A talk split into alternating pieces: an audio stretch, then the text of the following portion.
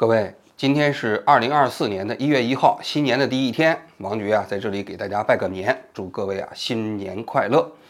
日本啊，跟中国不太一样，他们自从明治维新之后呢，就把春节给废除了，就改成了呃阳历的新年，也就是元旦过新年啊。所以日本的大多数单位啊，从昨天开始就放假了。虽然它的法定假期并不长啊，但多数企事业单位都会把个人的假期啊跟自己的。呃，法定假期叠加在一起，所以会放的时间较长。一般来说都有五到八天左右的时间啊。多数日本企业都是在一月四号、一月五号才开始上班。我们呢也会从昨天开始放假，放假一直放到一月六号左右。哎，因为大家辛苦了一年了嘛，啊，也希望能够通过新年这样的一个假期，好好休息几天啊。呃，我正好呢，上个星期六呢做了一期直播，这期直播呢是总结的二零二三年的中国啊。但做完直播的时候，我在想啊，元旦这一天，还是跟大家唠几句啊。因为去年元旦的时候，我就跟大家做了一期节目，给大家拜年。如果说那个直播啊，实际上总结的是二零二三年的中国。那今天的这场节目啊，我其实是想总结一下我自己，也包括我们这小小的团队啊，也顺便感谢一下在过去的一年，呃，给我们各种帮助的人。我呢，今天做完节目之后回家，打开电脑看了一下我们过去一年的数据，在这里我给大家汇报一下啊。去年年底的时候，我们王局拍案的粉丝数啊是五十五万，到今年的十二月三十一号呢，我们差不多达到了一百一十三万，不到一百一十四万，差一点点啊。我们这一年呢，增加的关注者呢是六十万零六千，然后总播放量呢大概是二点五亿。这二点五亿中间呢，大概有六千万是短视频，我们长视频呢一亿九千万。这个数据呢，跟去年比起来呢，应该说也大幅提高了啊。整个的播放小时数这是三千九百二十四万，这个数据呢，跟去年比起来也差不多提高了一倍以上。还有一个数据，我觉得特别重要。就是唯一身份关注、观看过我们节目的人呢，超过了三千万，这个数据实际上是非常惊人的啊！我一直说我们这个关注的数量不是特别重要，我们现在不过也就只有一百万人嘛。但是真正你的节目影响到了多少人，是取决于你的节目的覆盖面儿，也就是说你的节目的传播率、渗透率。那么在过去一年中间，有三千万个呃独立身份的人，就是说你不同 ID 的人。看过我们的节目，这其实还屏蔽掉了一个 ID 有不同的人在看我们的节目啊。那么这中间我们自己也看了一下后台的统计数据啊，大部分人应该说超过一半以上的人是来自于中国境内的，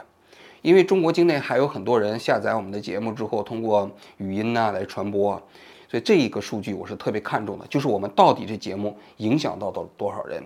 触及到了多少人，让多少人通过我们的节目啊来了解到了一个中国啊的现状。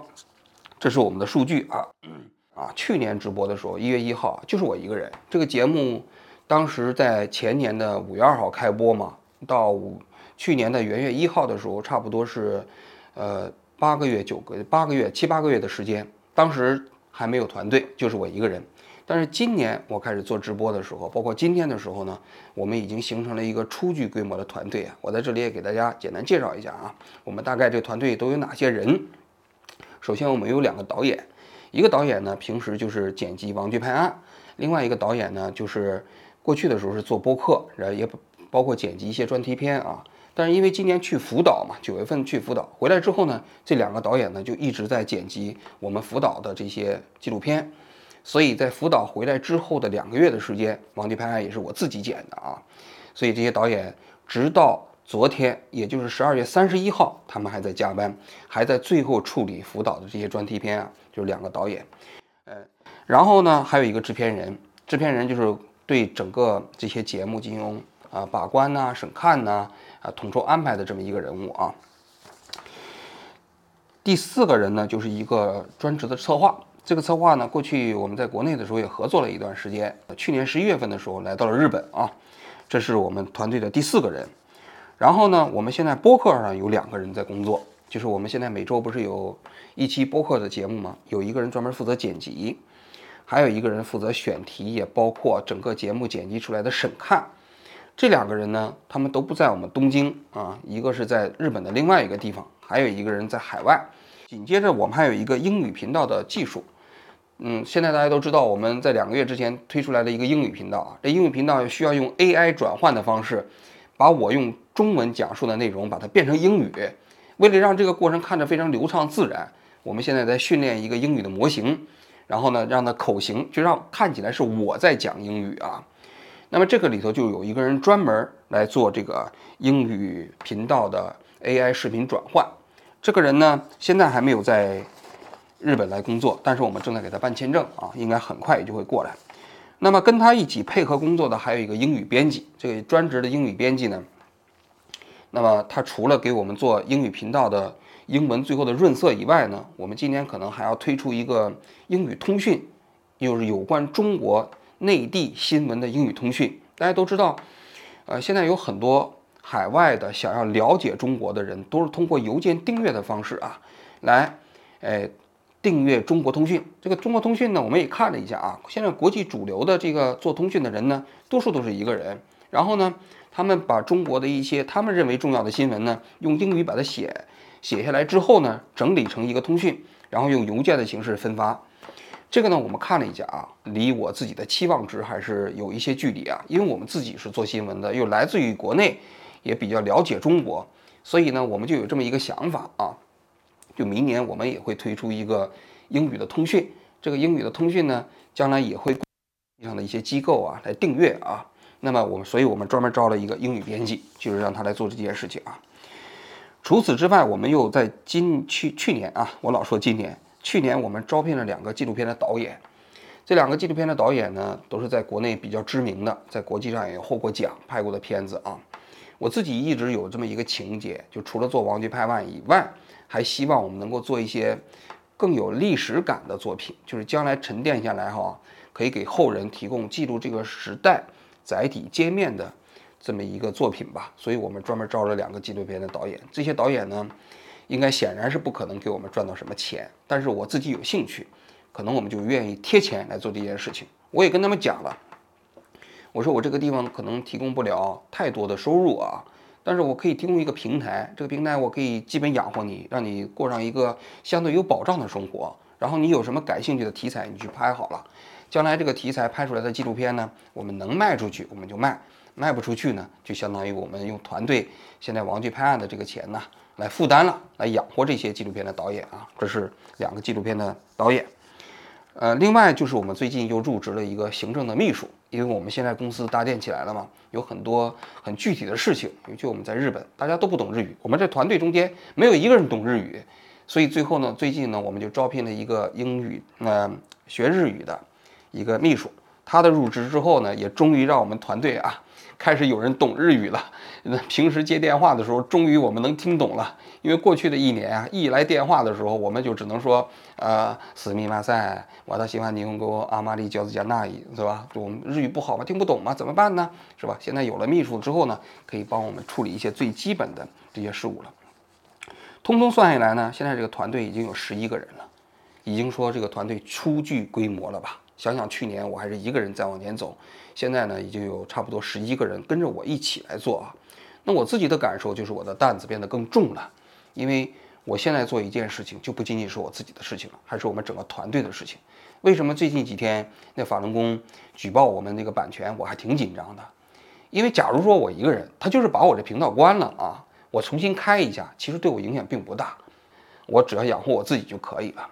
但是现在有十一个人跟我一起干的时候呢，我做很多事情我就谨慎了。为什么？因为万一这频道关了，万一我自己出了什么事情啊，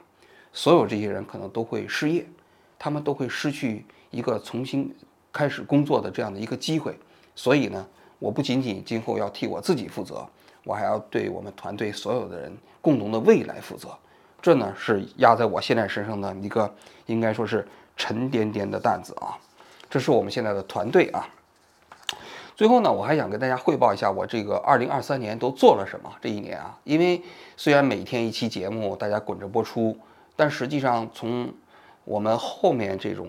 这种状态描述，跟你们在镜头前看到的状态还是有很大的不同啊。我有几件事儿可以给大家汇报一下。年初的时候去了欧洲，去了塞尔维亚，当时是欧盟啊，有个叫虚假新闻，这个他们打击的这么一个机构啊，邀请我们。啊，邀请我们到那儿参加了一个关于乌克兰的，呃，反对虚假新闻的这么一个研讨会。这个研讨会，呃，邀请的就是全世界的记者，啊，我们作为五个中文独立记者之一被邀请的，在那地方参加了一次会议，就在塞尔维亚的萨萨拉热窝这个城市，我们从小都是耳熟能详，因为小时候看过那个《瓦尔特保卫萨拉热窝》这部电影嘛，啊。九月份，九月九号的时候去了一趟福岛，在福岛一共待了八天，然后一周之后我又去了一天啊，在福岛这八天里头，我们拍了大量的素材，而之后呢就一直在剪辑福岛的纪录片，一直到昨天还在剪辑。那最后的六部片子会在今天呃开始，一月一号开始，一直到播放到一月六号。那么我们整个福岛的纪录片加起来啊，就是我们八天去的呃福岛拍摄的内容，一共拍了十五集的内容。的这些内容还是非常非常丰富的啊！我自己感觉啊，我们今年做的一件比较重要的事情就是辅导型，因为关于辅导的争议啊很大，国内的人就认为它有各种各样的问题嘛，啊不能排放嘛，那么怎么办呢？平息这样的争议，那最好的方式就是到现场去看。所以呢，我们用了八天的时间在福岛由外及里，最后进入到东电最核心的区域进行采访。我们最后一集就是东电一日。我在这里实际上可以大家稍微透露一点信息，就是在一月六号这一天，东电一日就是讲述的我们进入到东电最核心的区域进行采访的内容，内容还是非常精彩的啊！我们这个片子就剪辑了一个多月的时间。我一直对新闻现场啊有一种迷恋，因为你只有到新闻现场，你才能发现更多的事实，你才能体会到当地人他们对这个新闻的那种感知。你就比如说福岛吧，我不到现场，我可能体会的永远是数字，什么排放量啊，什么那些辐射量啊。但是你到了现场，你看那些经过了十几年还回不到去自己的故乡，他们对故乡的那种眷恋，他们那种执迷，他们执意要想恢复那个疫情前之疫情之前的生活，那无数的细节啊涌到你面前的时候，你对这场灾难的理解啊就会。跟你没有去现场之前有如此大的不同，因为你到了现场之后，你就会被他们的命运所打动，就会为他们的情绪所感染，就会他们被他们现在的生活啊所触动。这就是新闻现场啊对一个记者最大的魅力啊！所以只要有机会，只要有时间，我还会坚持每年至少要去一次新闻现场。我们去年去了乌克兰，今年去了福岛。明年去什么？我现在还没太想好啊，但是只要有机会，我还是会去啊。今天东京下雨，但是航班好像没受影响啊。我们要坐虎航去台湾，因为拿到这个签证的时候啊，票已经不多了，所以只能买到虎航这个航班了。还没坐过虎航，这第一次坐虎航。好像是一个廉价航空啊，行李要单独付钱。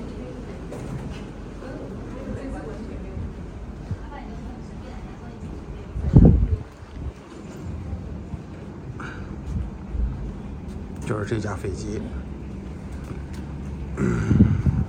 然后在十月份的时候呢，我们去了一趟台湾。东京现在已经是秋天了，外面在下雨，气温已经挺低的了。但是，那次去台湾呢，应该说不是特别成功，因为我原本想在台湾呢去看几个政党的总部，我只是在国民党的一楼总部看了看啊，其他那几个政党都没有去成，然后也想做一些人物采访，基本上也没有做到，呃，也没采访到任何 任何一个人，我就回来了啊，因为我知道啊，台湾嗯这个地方对我来说是一个新闻的富矿，一方面呢，它没有什么语言障碍，另外一方面呢，台湾的政治制度啊。也包括的民风啊，跟我们现在大陆已经有非常大的差异了。而这种差异呢，是我自己本人非常感兴趣的。我特别希望能够通过我自己的采访报道，把这种台湾现在社会的状态把它呈现出来，让更多的大陆人来理解台湾、了解台湾啊。所以，尽管遇到了这样的障碍呢，我们还是要去啊。这个在一月这个六号的时候，我还会去再去台湾，嗯，一起来见证这次台湾的大选啊。包括在二零二四年。除了这次，嗯，拍摄台湾大选以外，我还有好几次去台湾的计划。我希望能够在台湾做一下环岛行，同时我还想爬一次玉山。然后呢，我还想在台湾这个地方呢，呃，我列一个名单，让当地的人帮我来联系我在希望在台湾所做的人物采访。这个名单非常长，可能有几十个人。那接下来呢，我可能要表达一下感谢啊。过去一年工作过程中间，跟我们这个节目有关的人，首先第一部分呢，就是我在过去一年啊，从全世界各地啊走到这里跟我一起工作的人，他们大部分都是我从国内招过来的啊，有的还是我过去的同事啊，有的虽然不是同事，也是一个单位的啊。我觉得他们跟我一起到东京干这件事情非常不容易。首先，他们在我这里工作的话，要过着一一。一种近乎于隐姓埋名的生活，因为如果要是被有关部门发现他们是在东京跟我一起工作，那我估计他们也跟我一样就回不了国了。但是我可以不回国，我自己的父母已经不在了，但是他们不行，他们的父母还在国内，他们还不能像我一样决绝，所以呢，他们是冒着巨大的风险跟我一起工作。第二，就是我这个人呢，工作很拼，就是个工作狂，每天工作平均十到十二个小时。那不可避免呢，我对底下的人，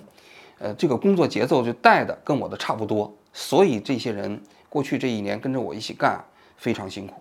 所以呢，我首先要对他们表示感谢啊，过去这一年不容易，呃，非常非常的不容易，大家也都辛苦了啊，这是第一部分的人，第二部分的人呢，就是所有给我们提供爆料信息的人，大家看王局拍案这过去的一年一些节目啊，一年的节目啊。基本上都是做国内的内容嘛，我可以在这里这么讲，我大多数关于国内节目的报道都有人给我爆料。我有的时候要做一期节目的时候，我就会在网上说，希望有关人呃部门的人或者是跟这事情相关的人给我发邮件。多数情况下，我发了这些信息之后呢，就有人给我发邮件，有的人还会留联系方式，我还要跟他打电话来沟通。像我们做的那些东航的节目啊，比如彩票的节目啊。还包括那个 EBA 那个签证造假的那些节目啊，骗人的那些节目啊，都有行业内部的人给我提供信息。我们的节目啊，之所以看起来跟其他人的比起来啊，那信息含量比较高，是因为有无数的人用他自己啊，他们的专业信息支持着我们。我想啊，如果没有这些人通过这种方式支持我们的话，我们的节目不会受到这么多人广泛的欢迎、广泛的认可。所以呢，我非常感谢这些人，尤其是这些人啊，在给我们提供信息的时候，还多多少少冒了一些风险。你比如说像李克强，当时在上海的医院啊去世的那个时候，那就是医院内部的人给我拍摄的视频，给我拍摄的画面传给我的啊。当然，我们剪辑完之后呢，第二天他就跟我说：“他说王军，你赶紧删了，因为这个有的人已经怀疑到我了，问到我了。”结果我们第二天上午的时候就把这个节目下架了。但尽管如此啊。其实我还是非常感谢这些人，因为没有他们给我们提供这些信息，我们的节目不会这么好看，内容不会这么独家，相对来说，我们的内容呢可信度也不会那么高。我知道有些人对我那个二点三亿彩票那期节目不认可啊，但是我可以在这里跟大家讲，这期节目我是综合了彩票界好几位专业的人士，他们自己就是彩票彩票业的职业人员，跟我的信息，最后我做出的这期节目。所以我自信这期节目是经得起啊事实方面的考验的，啊，虽然说这个结论啊跟很多人的期待不一样啊，但我觉得在内容上没问题啊。第三个方面呢，就是这个节目的志愿者。我们这个节目从刚诞生的第一天开始啊，就有志愿者，嗯，就是有人无数的人来帮助这个节目，没有人无私的帮助这个节目，这个节目也走不到这么远啊。直到现在，我们这节目还是有志愿者。比如说我们的字幕组，我们的字幕组现在的工作量比过去有下降，因为现在有 Open Open AI 了啊，Open AI 的识别度就比较高，但毕竟最后还是需要一些日语的母语者或者是英语的非常好的人员来校对，所以我们还是有一个这个字幕组，这个字幕组的规模跟过去比起来下降了，降低了，但还是保留着一个字幕组，包括我们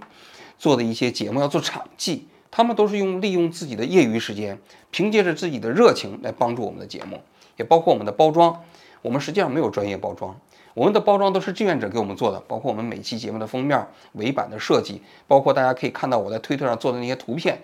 都是包装给我们做的。他们都是志愿者，他们都是无私的，在过去一年多的时间里头来帮助我们啊，就是希望我们的节目做得更好，我们的节目影响力更大。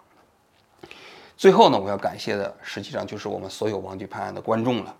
因为我们的节目啊，之所以能够走到现在，是因为赢得了观众对我们的认可。观众对我们的节目的认可之后，也给了我们的力量，同时呢，也让我们啊也增加了自信。说句心里话啊，我们的节目直到去年的时候还在亏损，但是今年呢，虽然说我们已经有十名员工了，我在这里可以大可以给大家讲啊，我们今年呃不会亏损了，我们已经盈利了。虽然盈利不多啊，但是我们已经迈过了最基本的、最初的那个所谓的生存期。我们现在还有一个后台的数据呢，就是我们有六千五百名会员了。虽然距离我的期望值还比较远啊，因为我们是今年五月二号开始推出会员计划的嘛。我是一直希望我们能有两万名会员。我说到了一万名会员，我们就可以活下去了啊。到了两万名，我们就生活的还不错，是吧？这是我自己的一个目标。那么现在经过大半年的发展呢，我们有六千五百名会员了。虽然还没有到一万名，但是我可以在这里跟大家讲。我们广告分成的计划加上会员的收入啊，我们已经迈过了最初的生存期。我们就是现在这个基础上，我们也能活下来了。那你想想，我们就可以不需要向任何人低头，我们可以不向不需要向任何人谄媚，我们就可以保持我们自己足够的独立性。因为我们只要通过我们自己的专业的这个新闻报道的方式，就可以赢得市场的认可，就可以赢得观众的认可嘛。好吧，所以节目的最后呢，我要特别感谢我们所有的会员朋友，因为正是你们的对我们的支持啊，才能够让我们面对不同的利益群体的时候，我们可以抵御诱惑；面对那些人对我们的威胁的时候啊，我们可以更加自信的对他们说不。也也希望在未来的二零二四年的时候呢，大家一起相伴啊，走得更远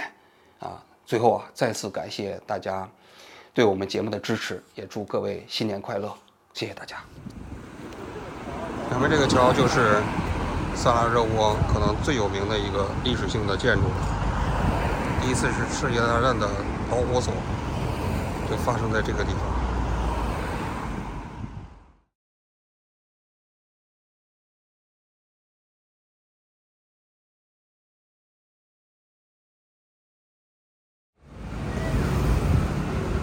吃完牛肉面，准备去民众党总部去看看。这条路啊，看着也是一个比较旧的社区，路上很多楼都很旧了。我觉得走到台湾的大街上，一个最大的感受就是红绿灯一过，呼啸而过的那个，他们叫机车，大陆叫的摩托车，真的是台湾的一景。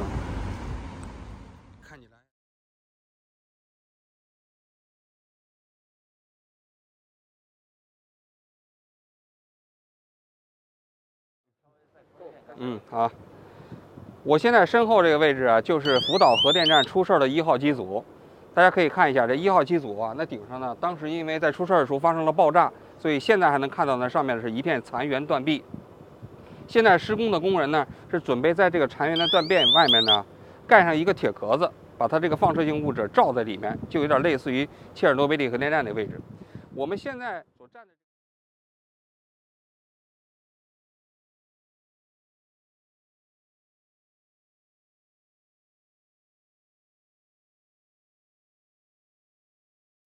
空になってます。就现在没水，嗯，是因为现在就是那个什么是吧？现在因为这个就是这现在没在放水期是吧？はい、放出が終わった健全性の確認、設備がちゃんと問題ないねって。